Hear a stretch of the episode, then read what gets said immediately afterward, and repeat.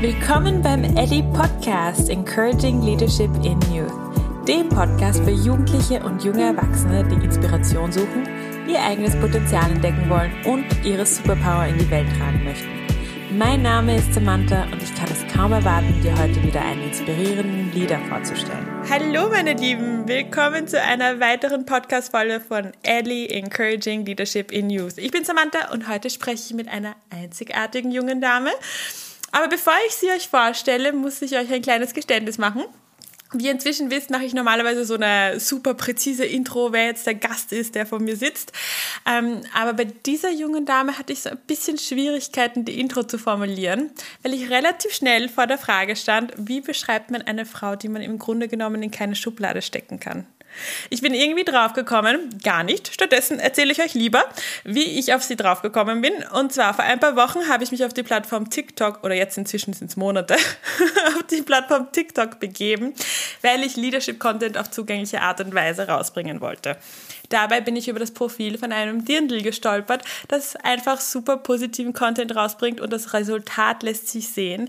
Über 336.000 Follower, 8,8 Millionen Likes auf TikTok. Aber relativ schnell bin ich trotzdem draufgekommen, da ist sicher sehr viel mehr dahinter. Also habe ich meine kleine Recherche betrieben And this is what I found out.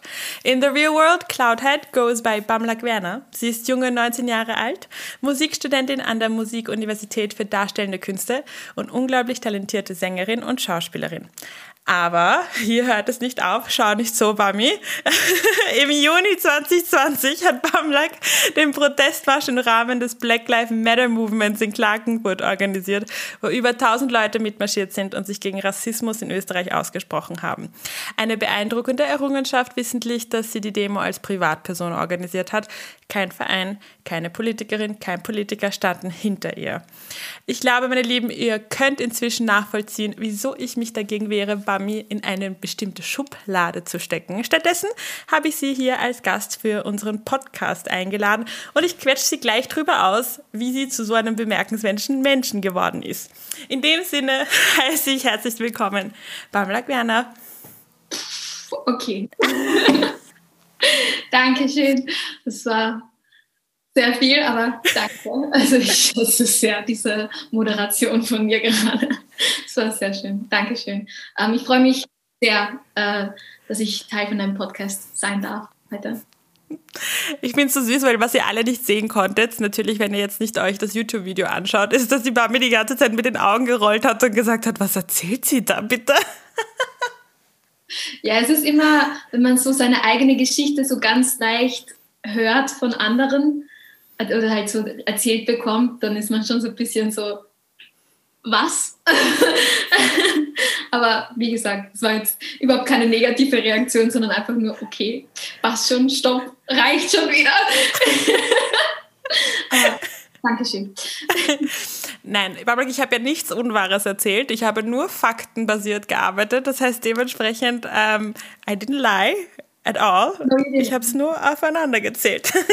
didn't say that, I didn't say that. Nein, alles wunderbar. Aber weil ähm, Bami so ähm, spannend ist, finde ich persönlich, das ist jetzt meine persönliche Meinung und ich glaube aber, wir werden das herausfinden jetzt im Rahmen des äh, Podcasts, haben wir uns diesmal gedacht, dass wir einen Zweiteiler für euch machen. Und zwar werden wir erstens im ersten Teil eher über Bami und ihre Person und ihren Werdegang reden.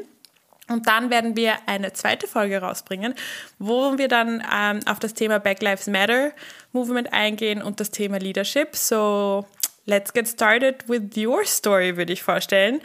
Hi. Mami, erzähl. What's your story? Tell it. What's my story? Ich finde auch den Satz so, ich bin gestern noch da gesessen und dachte mir so, der erste Satz wird sicher sein, was ist deine Geschichte? Aber du hast es eh auf Englisch noch gesagt, also noch besser. Eben so richtig dramatisch, so, what's your story? Das ist so schwierig, weil die Story ist halt so groß auch und dann weiß man nicht, welchen Teil erzählt man jetzt von der Geschichte, welchen Teil will man erzählen von der Geschichte. Weil auf TikTok ist es ja auch so, dass man fragt, ja, was ist denn die Story von dir als Cloudhead? Und dann erzähle ich halt die Geschichte von Cloudhead. Also 19-jährige Bambi, der war Fahrt im Lockdown, hat keine Lebensmotivation mehr gehabt und hat sich gedacht, ich mache Memes auf TikTok. Das ist die Story von Cloudhead. Aber natürlich von Bamlak Werner jetzt die Geschichte ist eine ganz andere. Also da müssen wir schon ein bisschen tiefer greifen. Um, I like it deep and meaningful, meine Liebe. So you go there. I mean, let's start from the roots, right? Um, Bamlak Werner ist eine gebürtige Äthiopierin, ähm, die ihre Mutter mit dreieinhalb Jahren verloren hat, äh, zweieinhalb Jahren verloren hat, so.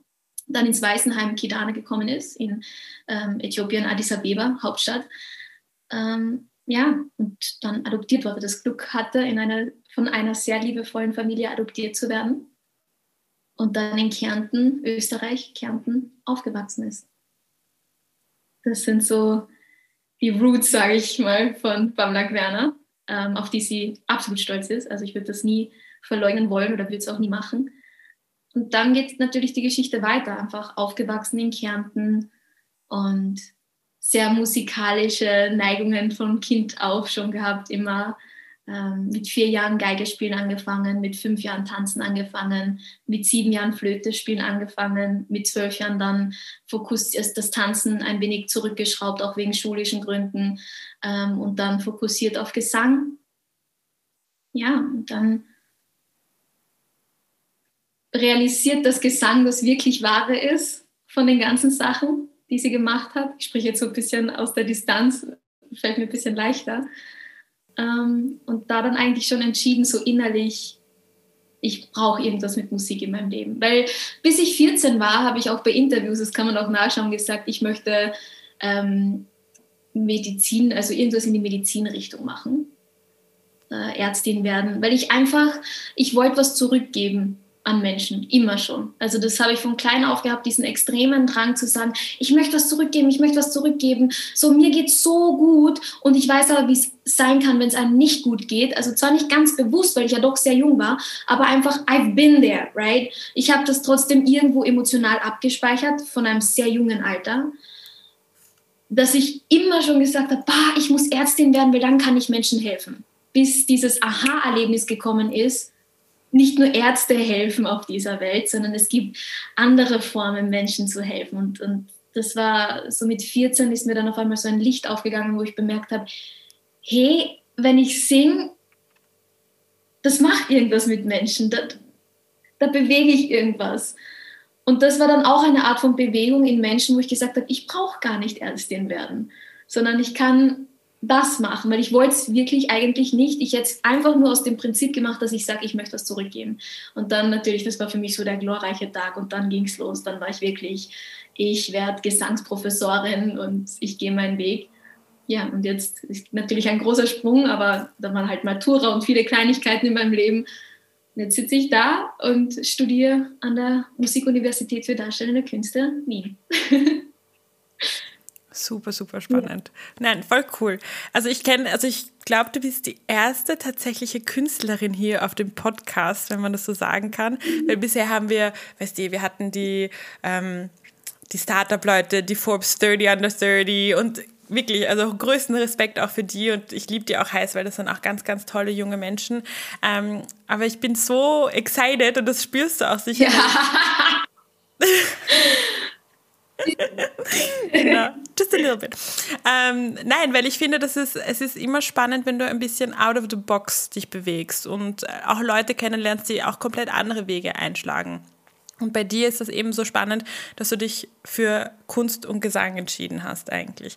Ähm, wie war das? Also du hast halt quasi mit 13, 14 angefangen, tatsächlich auf Bühnen zu singen, richtig? Oder war das schon viel früher? Also wie war das?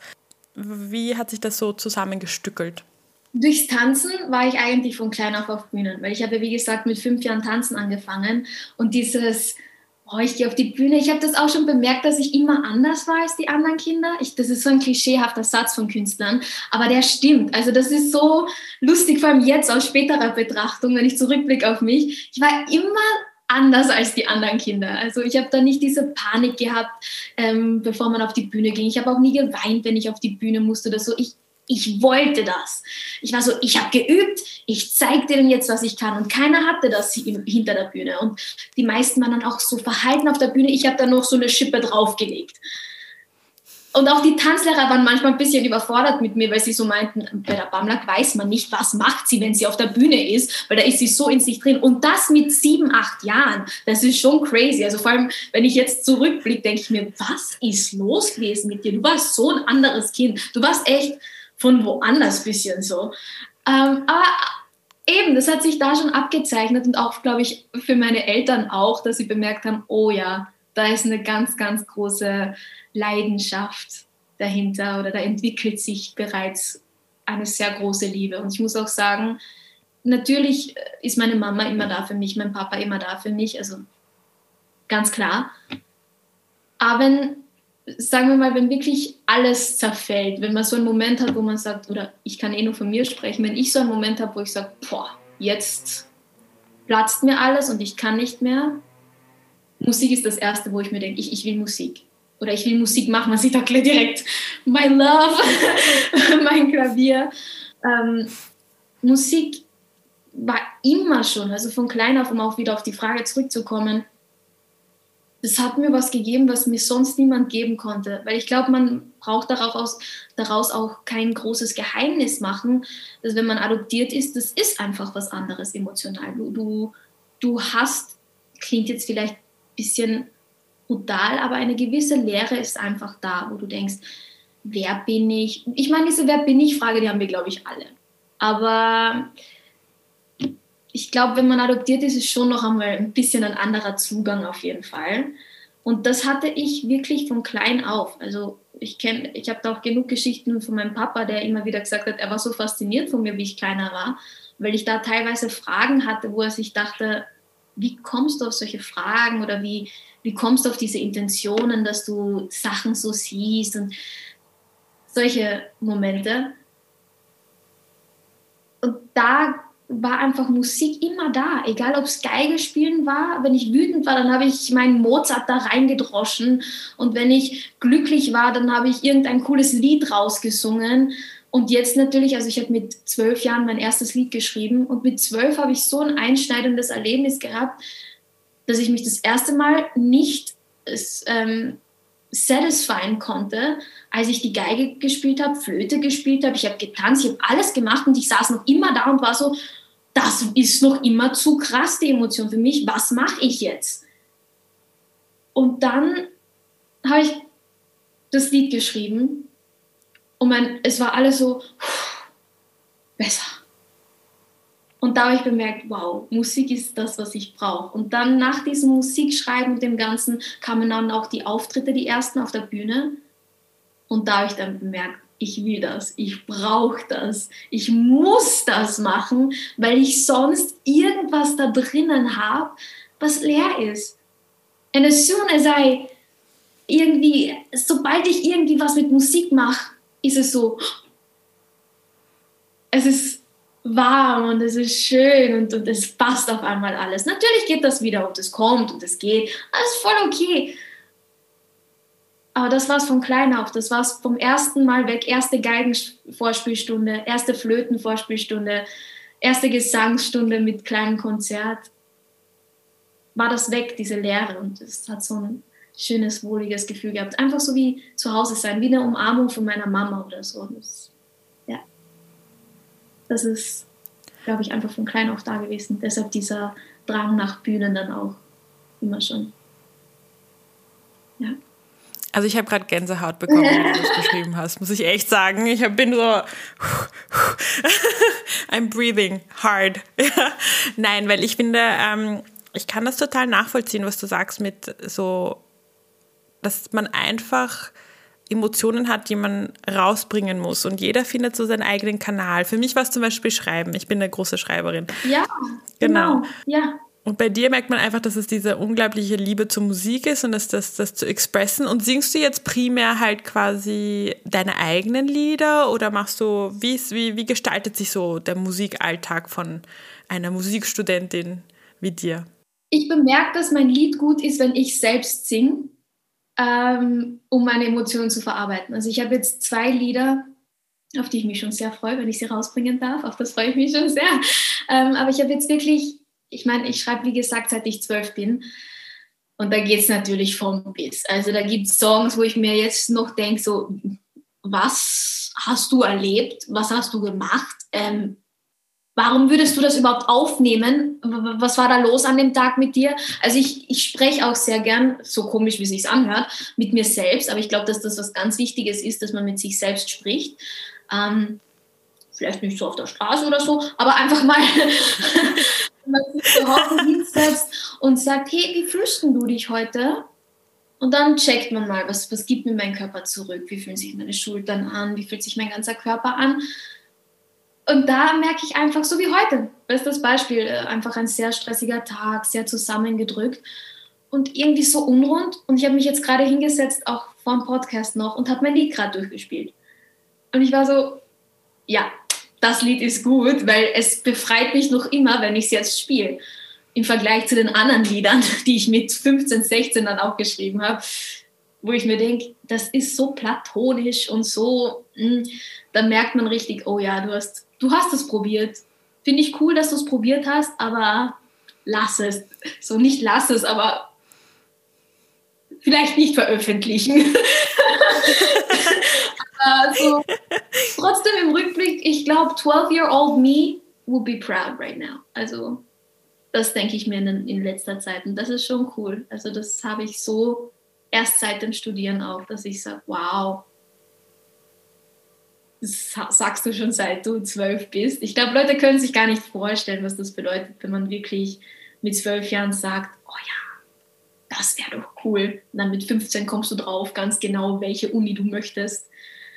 Und dann weißt du, boah, die nehmen aber nur zwei Leute oder nur vier Leute. Also dieses Jahr waren es vier von, keine Ahnung, ähm, ich glaube, Videoeinreichungen gab es irgendwie um die, was war zahlenmäßig, ich, ich glaube, war bei die 300 Bewerber oder keine Ahnung, wie viel es waren. Also es ist schon ein extremer Antrag. Und dann nehmen sie vier und du bist dann drinnen an dieser Uni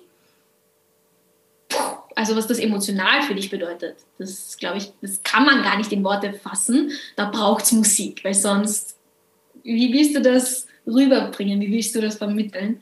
Also ich brauche Musik dafür. Wie gesagt, ein anderer schreibt ein Gedicht.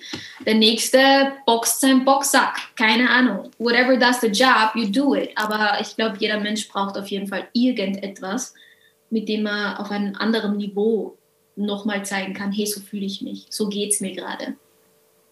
Es ist so spannend, weil auch wie du jetzt gerade beschrieben hast, dass mit sich selbst reden, beziehungsweise, dass du eigentlich deine Emotionen expresst und auch, dass du sehr reflektiert bist darüber, so was jetzt deine Zwölfjährige über dich sagen würdest.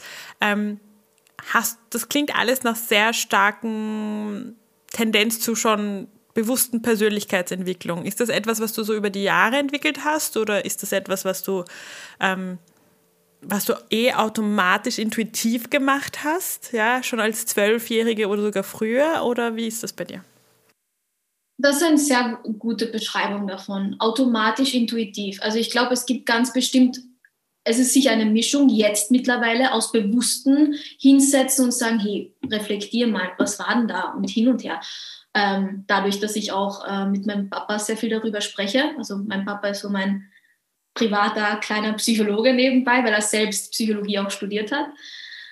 Hat aber nichts zu bedeuten in dem Fall. Sicher auch ein bisschen, weil natürlich in dem Haushalt, wo man lebt und aufwächst, das, das macht schon was mit einem, wenn man da jemanden hat, der das studiert hat. Ähm, wie gesagt, also ich finde den Satz ja selbst manchmal komisch, wenn ich ihn ausspreche, aber es stimmt einfach so. Ich war von klein auf so anders als die anderen Kinder. Ähm, es gibt so Geschichten, eine zum Beispiel, da muss ich bis heute lachen, mein Papa auch. Wir sind auf der Straße gegangen, weil Psychologe halt, alles aufgeschrieben, was das Kind macht. Aber jetzt schön hinten nach, jetzt kann man es lesen, ist doch voll cool, passt doch voll, voll cool.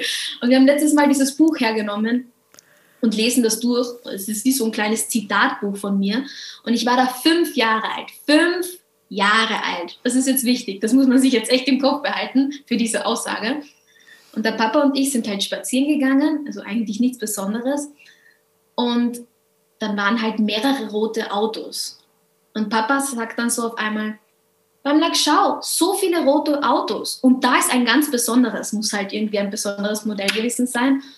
Und ich sage ganz dreist zurück, mit fünf Jahren sage ich ganz dreist zum Papa zurück, ich möchte dieses Auto jetzt nicht beachten. Ich lebe in meiner eigenen Welt. Haarscharf. Ähm, excuse me. Nein, aber es ist, ich kann mich nicht daran erinnern, dass ich das jemals gesagt hätte. Und der Papa hat gesagt, du hast täglich irgend so einen Satz rausgehauen.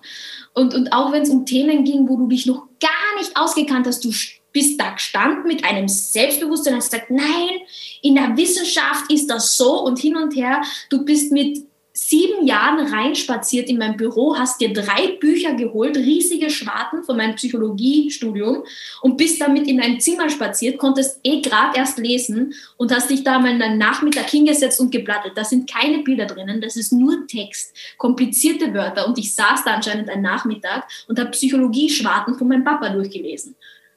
Also das, keine Ahnung. Und ich war auch immer schon so, dass ich mit zwölf Jahren ist es mir extrem aufgefallen, ich konnte mit Kindern in meinem Alter nicht. Die sind mir so auf die Nerven gegangen.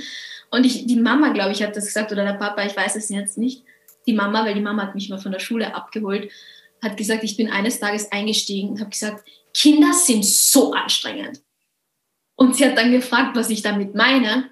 Und dann sage ich, man kann mit diesen Kindern keine niveauvollen Unterhaltungen halten. Das nervt mich so. Und ich war zwölf. So, du bist selbst ein komplettes Kind, hast wahrscheinlich selbst keinen Dau vom Leben noch, aber redest so. Also die Mama hat auch gesagt, so manchmal sind so Aussagen von mir gekommen oder auch wenn ich äh, mit war im, im Gasthaus, wenn wir essen waren und dann hat man halt irgendeinen Freund getroffen, also Mama, Papa, irgendwelche Bekannten getroffen und dann fragt sie so, ja, Ma, wie geht's? Und sagt sie, nein, das, jetzt ist gerade schwer und hin und her. Ich habe mich da voll eingemischt. Andere Kinder rennen durch die Gegend. Ich bin beim Erwachsenentisch gesessen und war so, nein, also im Leben ist das so, weil ich habe das gelesen in einem Artikel von der kleinen Zeitung, da ist das so beschrieben worden. Ich war zwölf oder dreizehn. Ich war da voll dabei immer. Also da haben meine Eltern auch schon bemerkt, ja, die ist ein bisschen auf einem anderen Trip. und ich war auch, also damals in dem Alter nicht bewusst, aber hinten nach betrachtet denke ich mir, wow, was ist da oben abgegangen? Was habe ich mir bei den Aussagen teilweise gedacht? Also schon sehr interessant. Ich würde mich manchmal selbst gerne interviewen. So, als, einfach so sagen, hey Bamlak, sag mal, wie kommst du auf das? das wäre schon cool. Also, ich mache das auch voll gern. Also, das ist auch so eine, ähm, ich sag mal, glaube ich, so eine Chakra-reinigende Übung mit seinem inneren Kind sprechen. Mhm das mache ich seit ein paar Monaten. Sich, also stelle mir irgendein Altersalter von mir vor, also achtjährige Bamlak oder zwölfjährige Bamlak, die vor mir sitzt und dann rede ich ein bisschen mit mir und sage so, hey, wie findest du, dass ich das jetzt mit meinen 19 Jahren mache? Wie würdest du das finden als zwölfjährige Bamlak? Magst du mir Feedback geben? So, das ist schon, deshalb sage ich, 12-year-old me is proud. 19-year-old me, not so much, but 12-year-old me is proud.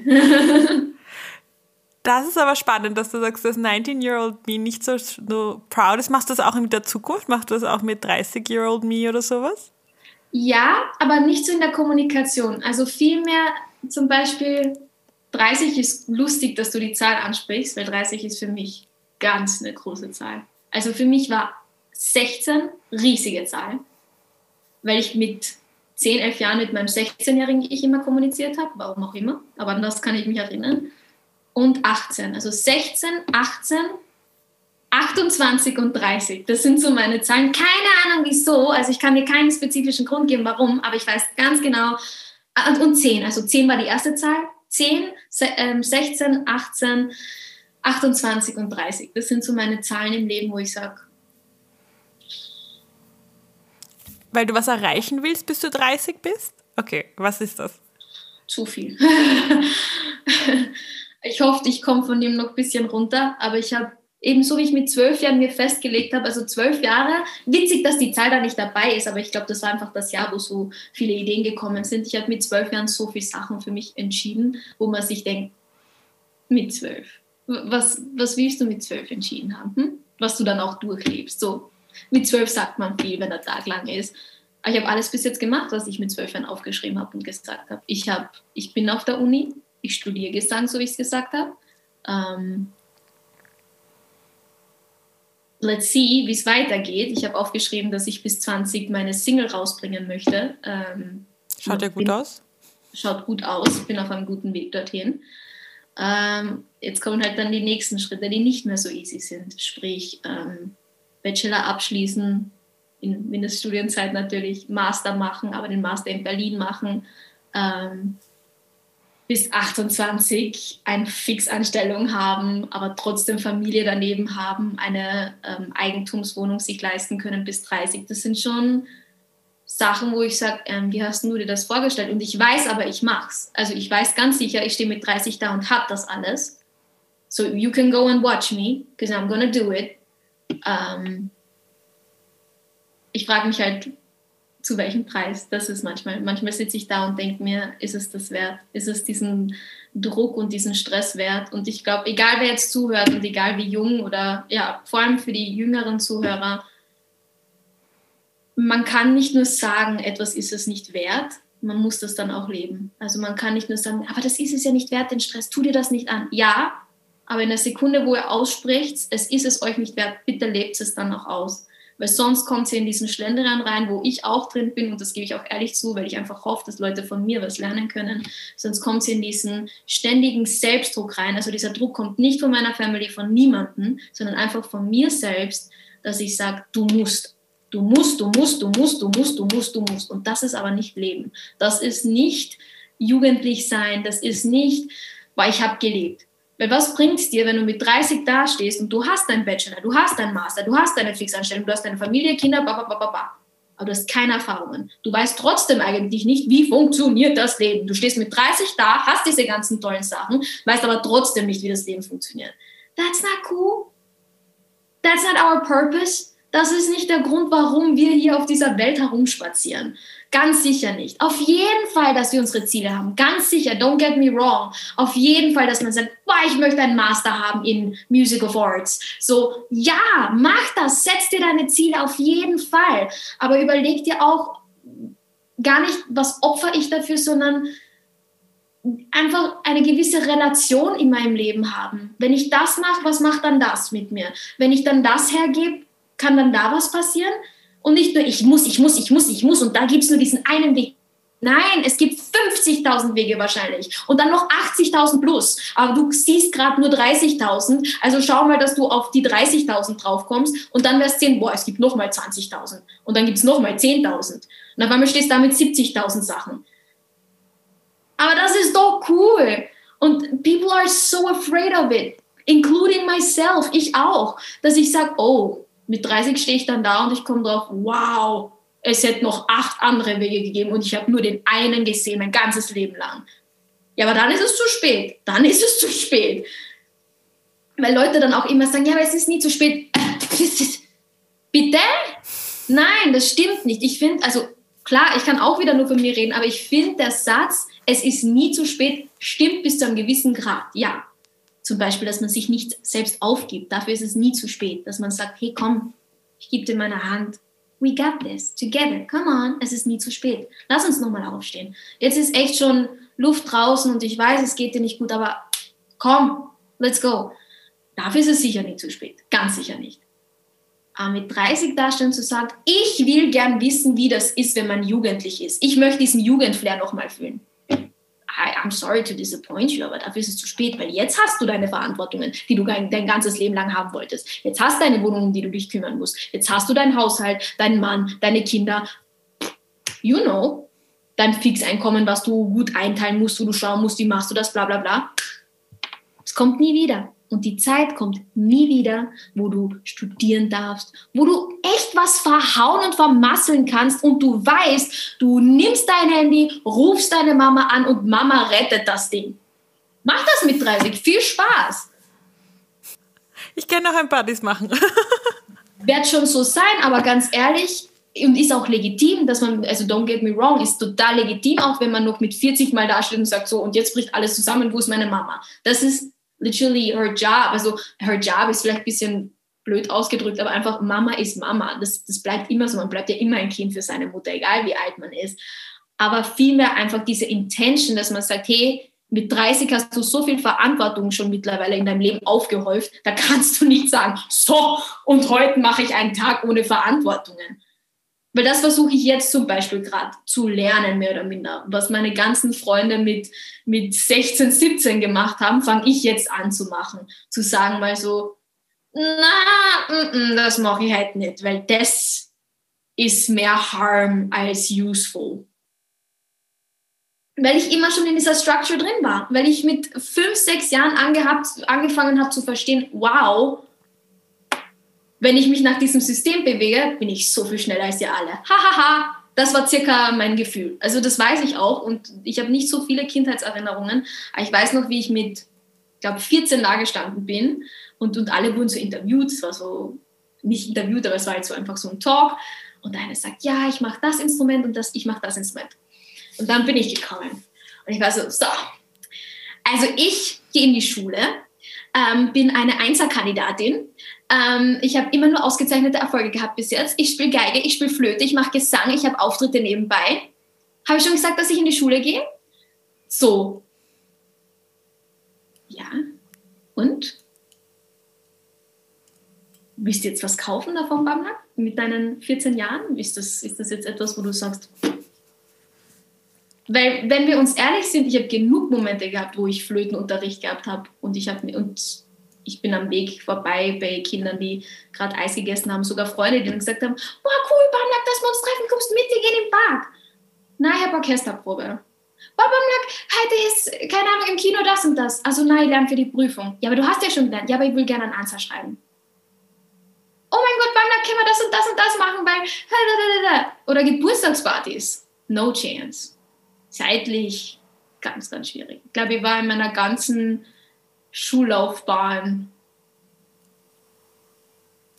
Also allein, dass man nachdenken muss, auch ob, ob, ob man auf einer Partys war, ich glaube, das sagt dann eh schon so, okay. also an die letzten, an die ich mich erinnern kann, war, war halt so Volksschule, vierte Klasse. Vor allem in der Volksschule, glaube ich, war ich zweimal auf einer Geburtstagsparty. Nicht, weil ich nicht eingeladen worden bin, sondern weil ich keine Zeit gehabt habe und irgendwann ist, das hat schon wehgetan, das habe ich in der vierten Klasse dann gehört, einmal, wie die Kinder gesagt haben, ja und ladest du die Bami eigentlich auch ein? Und dann hat das Mädel so gemeint, ja na, die hat eh keine Zeit. Das war schon, nicht, dass es wehgetan hat, das war übertrieben, weil dazu war ich zu unreflektiert noch in dem Alter, aber das war für mich so Rejected. Okay, aber ich mache ja was Gutes. So verstehst du nicht, dass ich das machen muss, weil ich was Gutes mache, weil ich das für mich mache. Eigentlich arg in dem Alter, dass ich das so gedacht habe. Mhm. Aber das ist, ja.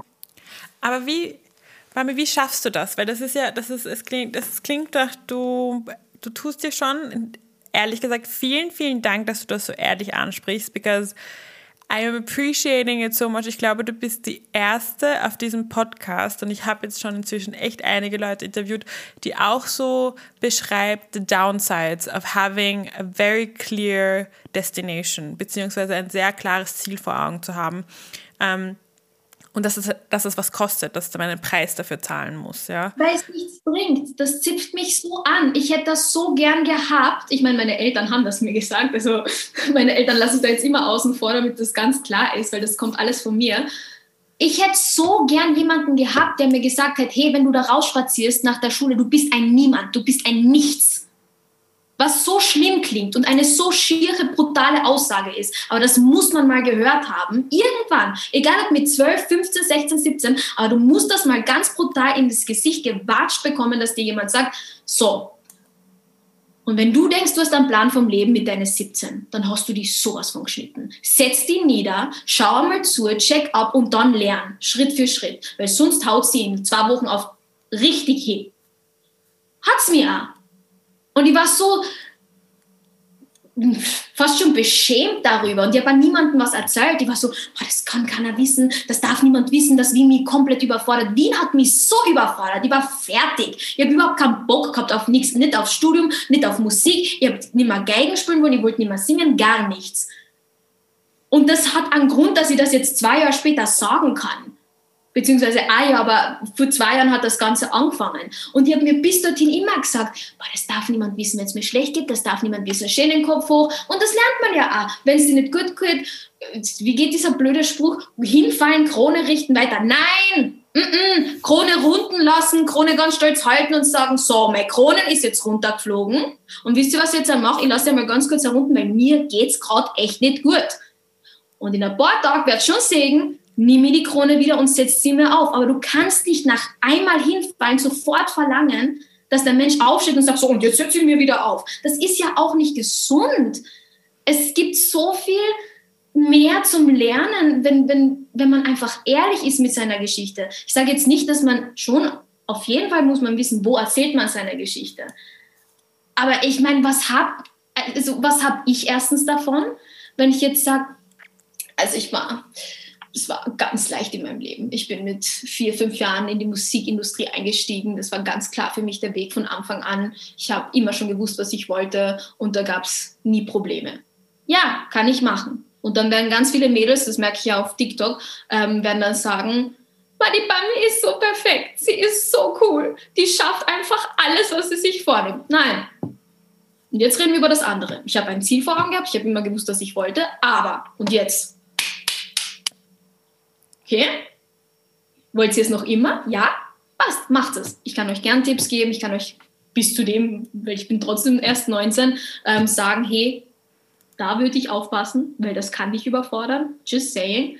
Ähm, oder ja, ja, ja, mach, mach, mach, mach, mach, schnell, schnell, schnell, jetzt geht's, geht's noch. So, davon haben Leute was. Ich würde, weil ich hätte das gebraucht und Leute fragen mich dann auch, hey, fühlst du dich nicht voll komisch, wenn du auf TikTok das aufnimmst, so wie du dann mit den Leuten redest? Nein, ich rede ohne Witz eigentlich mit mir selbst. Ich rede mit meinem zwölfjährigen Ich und sage die Sachen, die ich mir gewünscht hätte, dass mir jemand sagt. Unabhängig von meinen Eltern, weil man ja trotzdem ein bisschen pubertierend ist und man horcht nicht auf seine Eltern. Also meine Eltern haben mir das oft genug gesagt, so Bamlak, setz dich nicht unter Druck und hey, ja, aber du, ich hätte einfach jemanden gebraucht, der nicht meine Mama oder mein Papa war, jemand, der einfach fünf, sieben Jahre älter ist als ich, der sagt, hey Bami, ich meine das jetzt wirklich ernst.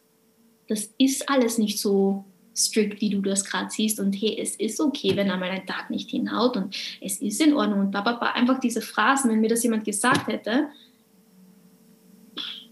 was ich mir da erspart hätte. Teilweise emotional einfach, was ich mir da an Frust, Frust, an irgendwie Traurigkeit. Sehr viel Wut. Trauer, sehr, sehr viel Wut. Boah. Ähm, einfach so viele Emotionen, die nicht gefühlt werden hätten müssen, wenn einfach ein paar Sätze gekommen wären in dem Alter. Und diese Person versuche ich zu sein für andere Leute, weil ich weiß, es ist so schwer manchmal. Und dann schaut man auf Social Media und auch in die Welt hinaus und Leute sehen einen und man denkt sich, sie, sie ist jetzt so hübsch, gar nicht von mir, sondern einfach man schaut in die Welt und denkt sich, der ist so hübsch und der hat das perfekte Leben und hin und her. Das, das macht es nur schwerer und man, man ist jung und, und man möchte was erreichen und die Gesellschaft fordert es von einem ein und hin und her und sowieso und überhaupt und dann will man aber auch noch ein bisschen leben ähm, wo dich eh jeder schon so schräg anschaut in unserer Gesellschaft, wenn du sagst, hey, ich würde gern leben, so, nein, nein, nein, we don't do that here, let's work. Ähm, ist nicht so cool. Ist echt nicht cool. Und mir gefällt das auch nicht, was ich da sehe, dann, wie sich da teilweise Mädels in unterschiedlichste psychische Krankheiten rein, also echt manövrieren. Ja, wo ich mir echt denke, das ist mit null Selbstverschuldung, das kommt ganz wirklich ganz allein von unserer Gesellschaft. Also, und da braucht es einfach jemanden. Und wenn es ich bin und wenn es nur eine Person ist, das sage ich jedes Mal, und wenn es nur eine Person ist, die mein Video liked, springe ich durch den Raum und bin glücklich, weil es genau diese eine Person erreicht hat, die es wahrscheinlich gebraucht hat. Und die sitzt jetzt da und denkt sich irgendwo im Hinterkopf vielleicht, hey, was hat diese komische Tante auf TikTok mal gesagt, dass das ja alles gar nicht so ein Stress ist, weil sie jetzt selbst erlebt? Ich setze mich jetzt doch nochmal hin und entspanne mich. Perfekt. That's it. Ich will nicht mehr. Genau das. ich finde das so cool, weil du das jetzt ansprichst, weil das, du hast ja eine massive Vorbildrolle eigentlich. Ja? Also du hast dir selbst erzählt, du hast ja irgendwann angefangen, TikToks zu machen, weil unter Anführungszeichen du gerade nicht wusstest, was du im Lockdown machen sollst. Aber hast dann relativ schnell eigentlich gemerkt, wahrscheinlich für dich, dass du diese Vorbildfunktion hast. Ähm, wie ist das für dich? Also ist es dir sehr natürlich gekommen, dass du sagst, ich habe jetzt eine Verantwortung und ich will es fürs Gute nutzen? Oder ähm, hast du oder war das irgendwie strategisch oder war das durchdacht oder ist das einfach so, ja, dahergekommen? Also von TikTok-Seite her, da war gar nichts durchdacht. Ich habe da zwei Videos hochgeladen und die haben auf einmal aus dem Nichts, weiß ich nicht, wie viele Likes bekommen. Dann habe ich diese ähm, Redevideos gemacht und so ein bisschen mehr auf persönlich gedreht, so einfach. Das ging komplett durch die Decke. Und auf einmal habe ich gemerkt, holla, das ging jetzt doch ein bisschen schnell, hoppala. Ähm, vor allem, ich bin dann in Kärnten gewesen den ganzen Sommer, fahre raus nach Wien, auf einmal erkennen mich Leute auf der Straße. Dann war ich so, whoops, ich habe irgendwas verhaut. Also verhaut für mich war es einfach so, hoppala, das ist ja jetzt doch ein bisschen größer, als ich gedacht habe. Ähm, das war so der Moment, wo ich mir gedacht habe, yep, das hast ganz super geplant. Ähm, und auch ganz kurz nur zu dem, dass ich keinen Plan gehabt habe, was ich im Lockdown mache, das war auch sowas. Dass man das ehrlich zugibt. Obwohl man so produktiv ist, obwohl man eigentlich so eine Struktur hat in meinem Leben, vor allem ich hasse es, wenn ich keine Struktur oder kein System hinter irgendwas habe. Ähm, besonders dann, dass man dann hergeht und sagt, ja, ich auch. Ich habe auch keine Struktur, ich habe auch keinen Plan. Ich habe es versucht, ich weiß noch ganz genau, am Anfang vom Lockdown war ich so, und heute mache ich das und dann habe ich das Workout und dann mache ich das. Ich habe drei Wochen die ganz gleiche Routine gehabt. Ich habe gedacht, ich explodiere in meinem Kopf. Also nach der dritten Woche bin ich echt in meinem Zimmer gesessen. Ich war so, und jetzt weiß ich nicht, was ich mache. Ich, ich reiße eine Mauer um in unserer Wohnung und kreiere einen neuen Raum oder irgend sowas. Keine Ahnung, aber irgendwas muss sich ändern. Also ich habe richtig nach Veränderung geschrien. Ich, diejenige, die Veränderung hasst, die gar nicht mit Veränderungen klarkommt normalerweise. Also der Lockdown hat mir so viel gelehrt und beigebracht, auch auf der Ebene, dass ich sage, hey, Veränderung ist was richtig Cooles, weil da tut sich was im Leben. Isn't that so fun? Isn't that so great? Like living life to the fullest? Gott, nicht einmal so was Schlechtes. Das war also im Lockdown, dieses Aha-Erlebnis. Ähm, sehr wertvoll, by the way. ähm, aber wie gesagt, gar nichts geplant. Also TikTok, das war das Ungeplanteste von meinem Leben bis jetzt. Ich hoffe, dass es das Ungeplanteste von meinem Leben bleibt. Ähm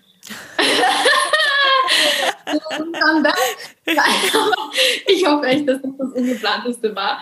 Das war wie so ein Überraschungskind auf einmal. Auf einmal war das da. So plopp, schau auf TikTok, auf einmal die, die Zahl geht rauf, rauf, rauf, rauf, rauf.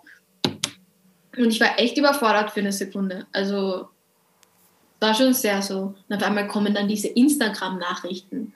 Das war für mich dann so absurd, so tagtäglich über 60 Nachrichten auf Instagram zu bekommen ähm, und dann so ein 99 plus Nachrichten auf Instagram stehen zu haben. Das war für mich so, was geht ab? Weil auf TikTok ist klar, die Leute liken einfach. Da hast du, ich habe die ganze Zeit 99 plus auf TikTok und aber die Benachrichtigung aus. Auf Instagram hatte ich sie aber an. Und auf einmal geht es da rund. Und dann habe ich bemerkt, opala, was ist denn jetzt?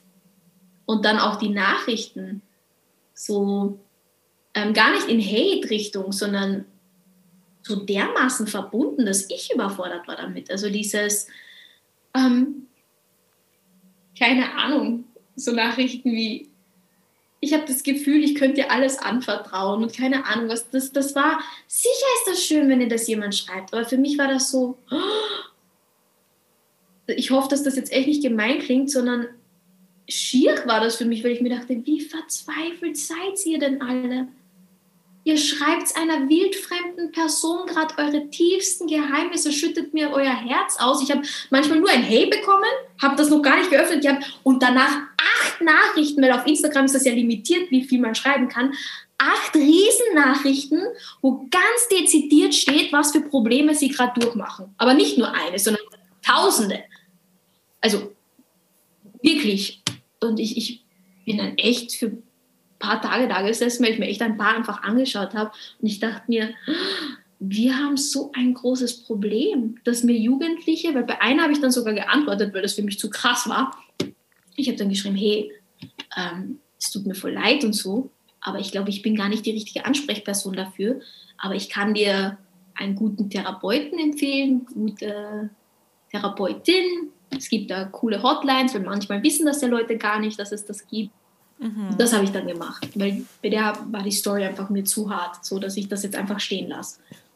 Und was ich dann auch gesagt habe, glaubst du nicht, dass es gescheiter ist, zuerst das einem Familienmitglied zu erzählen, als mir, einer wildfremden Person?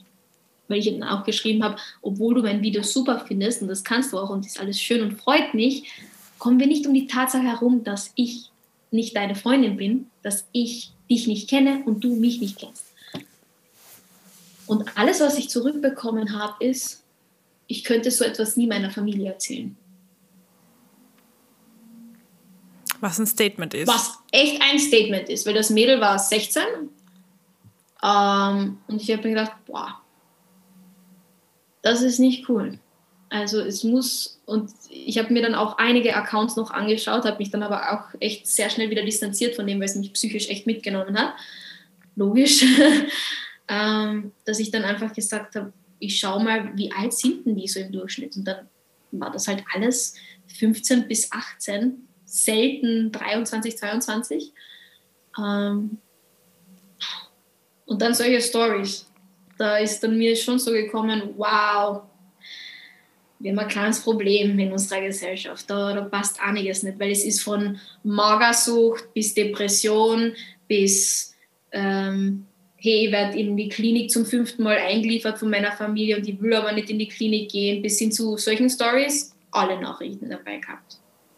Ähm, oder Gay Community, auch Stories, wie soll ich das meiner Familie sagen, ich habe so Angst, weil ich habe das angedeutet, mein Papa hat mich geschlagen, bla bla bla. Ähm,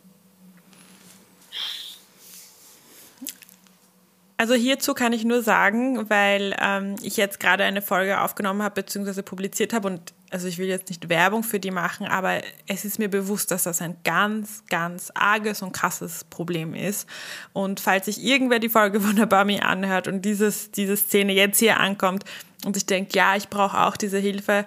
Es gibt voll cool in Deutschland eine Frau, ähm, Angelika Riedler, die hat die Plattform ähm, Heroes for Heroes gegründet, Online-Plattform wo du dir einen Coach zur Seite nehmen kannst.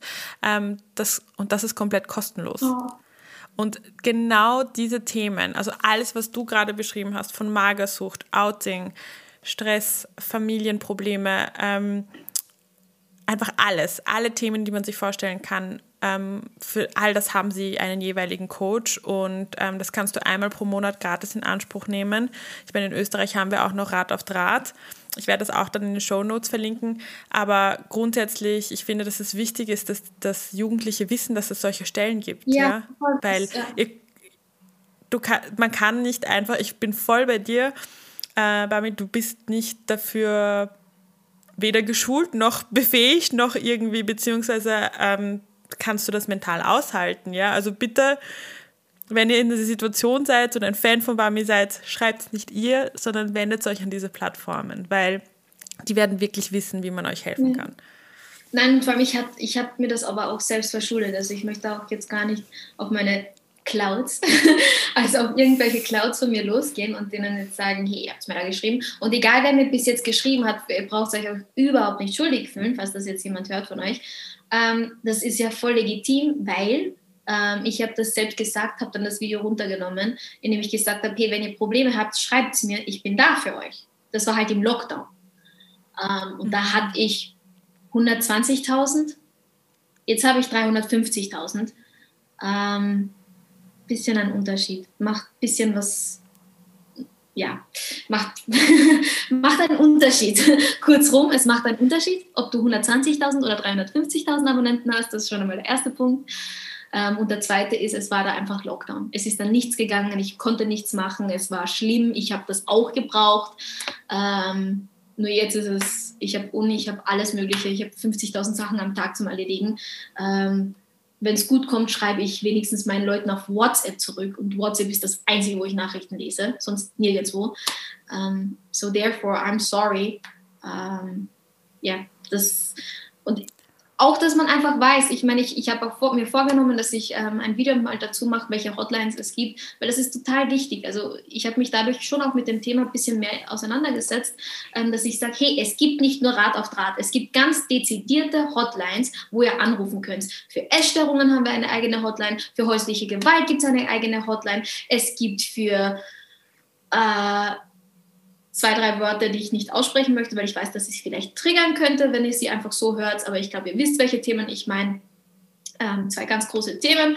Ähm, für die gibt es auch eine eigene Hotline. Ähm, wirklich, äh, es gibt für so ziemlich alles eine dezidierte Hotline.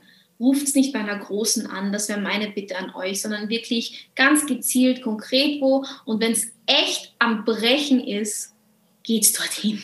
Die meisten haben eine Institution, wo man hingehen kann, ein Gebäude, wo man sofort hingehen kann. Ähm, ich weiß, dass das nicht leicht ist. Ich weiß, dass man das so leicht ausspricht und sagt, macht's das, geht's, irgendwas. Aber macht es für euch, nicht weil ihr für irgendwem jetzt da irgendwas erfüllen müsst, einfach für euch, weil ihr es einfach verdient habt, ein schönes Leben zu leben. Nicht nur verdient, ihr habt ein Recht darauf. Und egal, wer das jetzt sieht oder hört, bitte wirklich, du als Mensch es gibt so viele Gründe, die ich jetzt gar nicht, wo ich gar nicht anfangen möchte, weil das einfach auch nicht das Thema gerade ist. Aber ich bitte euch einfach wirklich, holt euch sonst den Podcast zurück in den Kopf, wo irgend so ein Black Girl gesagt hat, bitte bleib. Um, really, es, es ist wirklich, es schaut manchmal so duster und dunkel auf unserer Welt aus und das weiß ich und ich verstehe das total, because I've been there. Um, but when I tell you, it's fucking worth it, es, es zahlt sich aus, durchzubeißen und zu kämpfen, I promise you, es wird besser, ganz sicher. Und vor allem jetzt in der Corona-Zeit. Ich weiß, man denkt sich, man ist allein und ich weiß, man denkt sich, da, da geht nichts mehr, das, das will nicht, wo, wozu und warum. Trust me, echt, vertraut mir, glaubt mir. Doch, da geht noch was, da kommt noch was. Irgendwas Schönes, irgendwas Tolles. Ich, wirklich. Das wäre. Und es ist so in Ordnung, sich Hilfe zu holen. Das ist so legitim und, und so verständlich. Und ihr habt jedes Recht darauf zu sagen, ich kann nicht mehr, ich will nicht mehr und jetzt brauche ich Hilfe. Das ist das Wichtigste, das würde ich einfach auch euch echt mitgeben. Und auf diese letzten Worte, die so perfekt sind, dass ich nichts hinzufügen möchte, beziehungsweise so poignant und treffend, würde ich vorschlagen, dass wir jetzt eine kurze Pause machen, beziehungsweise werdet ihr erstmal diese Folge euch anhören und dann in nächste Woche bekommt ihr dann Round Number Two mit der lieben Bamlak Werner, wo wir dann auf das Thema Black Lives Matter eingehen werden. Yes. So, das war's mit unserer heutigen Ellie Podcast Folge. Ich bin dir so unglaublich dankbar, dass du heute wieder Zeit mit mir verbracht hast. Wenn dich diese Folge ebenso inspiriert hat wie mich, dann gib dir einen kleinen Ruck und teile die Folge mit deinen Freunden. Always remember, you are smart, you are kind and you can do anything.